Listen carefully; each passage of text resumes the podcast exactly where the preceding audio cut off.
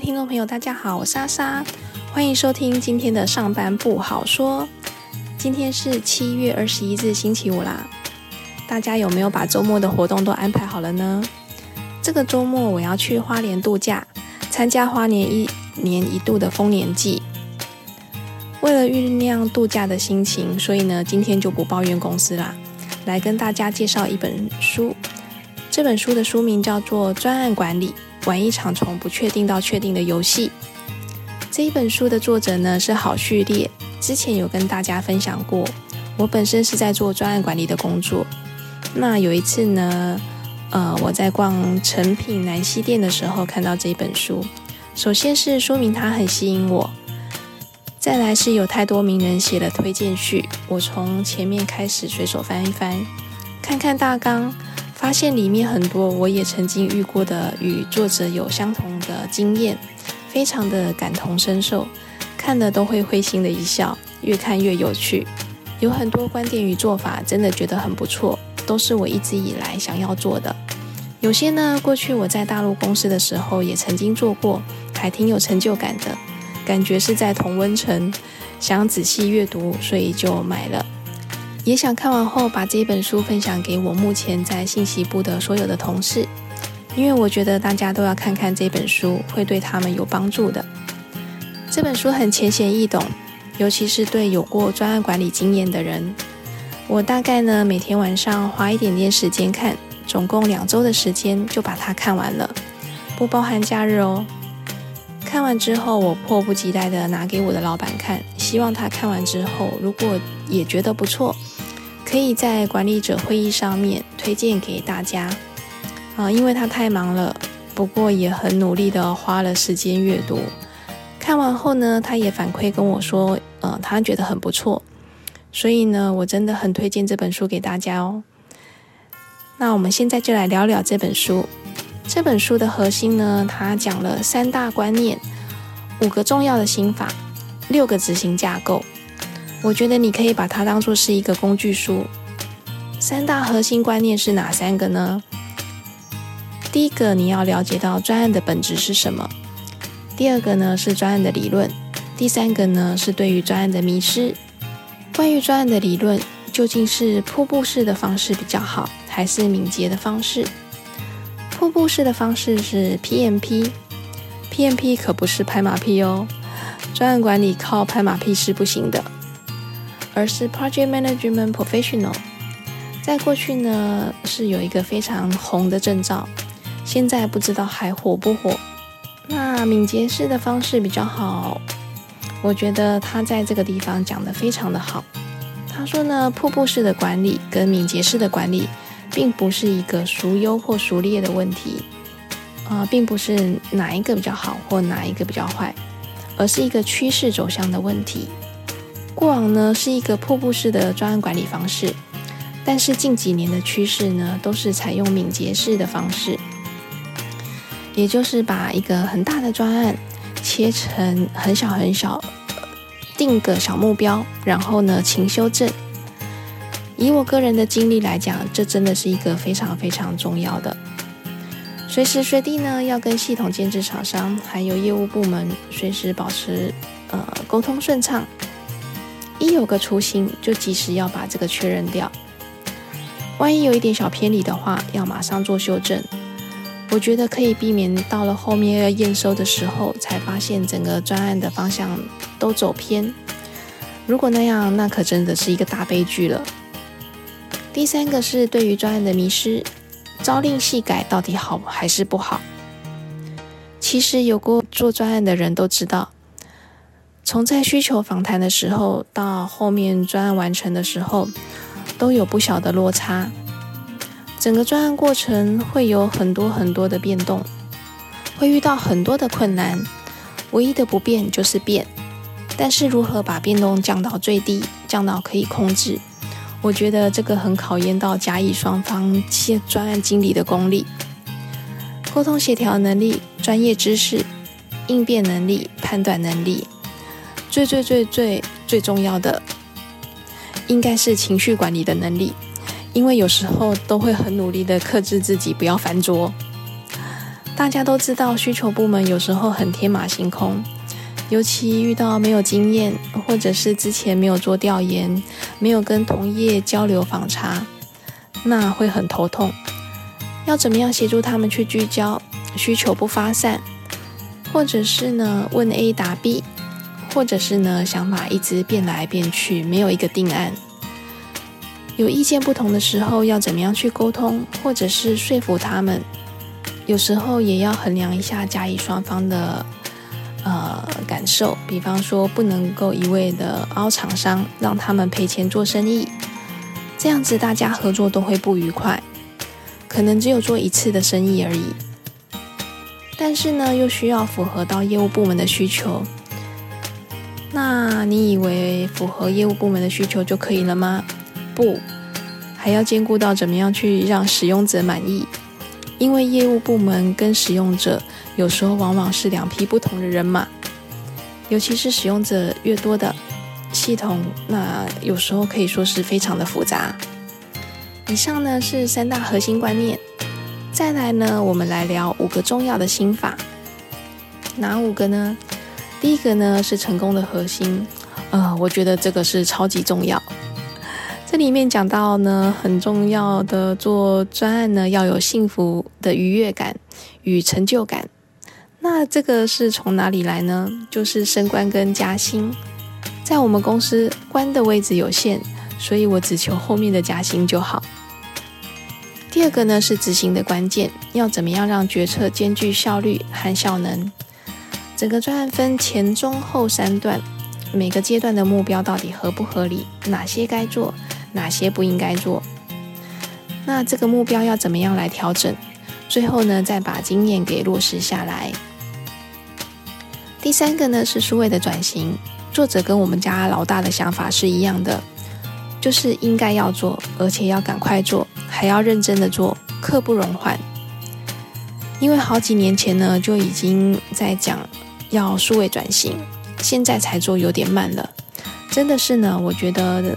中国大陆的数位转型做得还不错，无论是手机支付啊、数位支付、数位柜台、电子票券等等，尤其是在物流方面，在很短的时间之内呢就全面开展，而且都推行得很好。这个真的很重要，想要抢得先机，就不得不把数位发展放在第一位。现在呢，人力都是稀缺的资源。要将人力用在更重要的地方，机器所不能取代的地方，比方说创意发想。如今的工作真的是可以全部都交给机器来做了。第四个呢是专案的时机，什么时候才适合推动这个专案？作者也说答案其实很简单，就是永远都是好的时机。为什么呢？这个就是心态要好。要想着不是因为具备能力才开始开展专案，而是呢开始做了专案之后才具备这一个专案的能力，两者呢是相辅相成的。他说呢，不是足够强大才能够解决问题，而是解决了问题才能够变得强大。这个好像也可以说，不是厉很厉害才开始做，而是做了才会变得很厉害。所以我要再次说，千万不要再把犯错给污名化了。本来就是从错误之中学习。如果你做的东西从来都没有出错，那表示你已经知道怎么做了，本来就会了，所以都做得顺顺利利的。千万不要搞到大家都有一个观念，就是多做多错，少做少错，不做不错。因为呢，通常犯了错的人自己都会有罪恶感。从人性的角度来看的话，大家不喜欢这种感觉，会一直的逃避，所以呢，不喜欢犯错，就会保持在最安全的状态底下。那这样的话呢，就没有学习成长的空间。其实呢，我觉得我的老板在这一点上面做的还蛮好的，就是他的包容力很强，错了他会讲，他会教你，然后呢，他会告诉你说没关系。那下次这样知道就好了。最后呢，就是专案经理，什么样的人适合做专案经理？所以呢，我也在作者的见解里衡量自己是不是一个合格的专案经理。比方说，他有提到三点：愿意，是不是很拥抱不确定性，然后接受挑战？第二个呢是利他，你有没有善于帮助他人、成全他人？第三个是好奇，你有没有好奇感和喜欢解决问题、乐于学习？这里有一个很重要的鸡汤，他说呢，对于新的议题、新的情况，不懂、不会、不清楚。都是很正常的事情。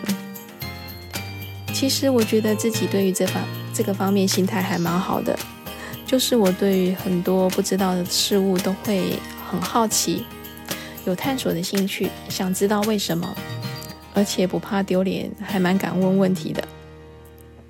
因为我觉得没有笨问题或是傻问题，只有不知道的问题。而我对于想要知道的东西不知道的话，会感到很空虚。好像少了什么，所以会想要知道答案。那最后呢，来聊六个架构执行。作者很用心，也很巧妙的把架构执行用六个以 T 开头的英文字汇来说明。第一个 T 呢是 theme，专案的主题，你要怎么样来选这一个专案？嗯，我通常都是没得选择啦，因为所有的专案都是必须要执行的，那还能挑三拣四。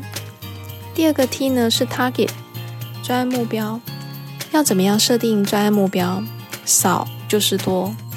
第三个 T 呢是专案的任务 task，第四个 T 是专案的 tool，第五个 T 呢是专案的时间 time，最后一个 T 呢是专案团队 team。作者是说，专案跟公司呢其实是命运的共同体，我真的是非常的认同。专案一旦 kick off 之后，要么双赢，要么双输。就我目前的经验来看，还没有单边赢的情况。因此，做专案其实要非常的小心翼翼、胆大心细，而且一定要具备冒险的精神，还要有强大的心理素质。在这里讲的可不是只有专案经理而已，还包含专案里面的每一个成员都一样。我记得之前在大陆做专案的时候。厂商往往在谈合约付款的条件，通常会在签约之后马上要先拿一笔当 payment，因为案子都还没有做，如果只是付个定金意思意思，表达有想要合作的意愿与诚意，嗯，假设是五趴或者是十趴，我觉得还可以接受，或者是有讨论的空间。但是大多数呢都要求到三四十趴去了，我的做法很简单。就是做一个合理的说明，去跟厂商沟通。首先，我可以理解他们一旦投入人力，需要给员工薪水、基本开销。那合理的预支点定金是 OK 的，毕竟一旦专案启动，我们双方也都有投入人力、投入成本，所以这个部分呢，双方都是有投入的。呃，甚至我们甲方的投入不比厂商少。有业务部门、信息部门参与的人，甚至都比厂商还要多很多。这些可都是公司的成本呢。如果协商不成，在专案都还没有开始走，厂商就硬是要求预付很多，那我的方式还是跟厂商沟通，以平分的方式阶梯式付款，对双方都公平。比方说，嗯，对厂商给予各项考核指标。一旦专案专案做完之后，我对于专案的品质如何？呃，专案经理的经验够不够啊？应变能力够不够？负不负责任？专案成员的配合度高不高？专案技能呢？是否都有符合？专案有没有按期完成？使用者的体验怎么样？这些都会列入到厂商的评分里面。跟我们合作过一两次专案之后，如果他的分数一直都很高，一直都能够达到我的要求的话，就可以提高这一个厂商的评价。未来在付款条件方面也比较好谈，比较有弹性。以厂商服务评价的方式，由低至高阶梯式付款，不会一下子就用他们既有的三四十趴，很公平。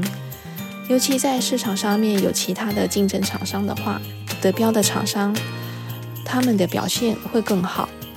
对于第一次合作的厂商，我们呢也比较有保障。作者几乎把整个做专案执行的大大小小的事情都在这个书里面有提到，而且呢，里面还有很多的金句，我都还蛮喜欢的。比方说，专案就是持续为生命找到出路，还有努力从来都没有失败，只有暂时的停止成功。作者还有出其他的书，呃，比方说《好懂秒懂的财务思维课》。好懂秒懂的商业获利思维课，啊，富小孩与穷小孩。后续如果时间允许的话，我也想要看一看这些书，有机会再跟大家分享。好了，感谢您收听今天的上班不好说，祝大家有个愉快的周末哦，拜拜。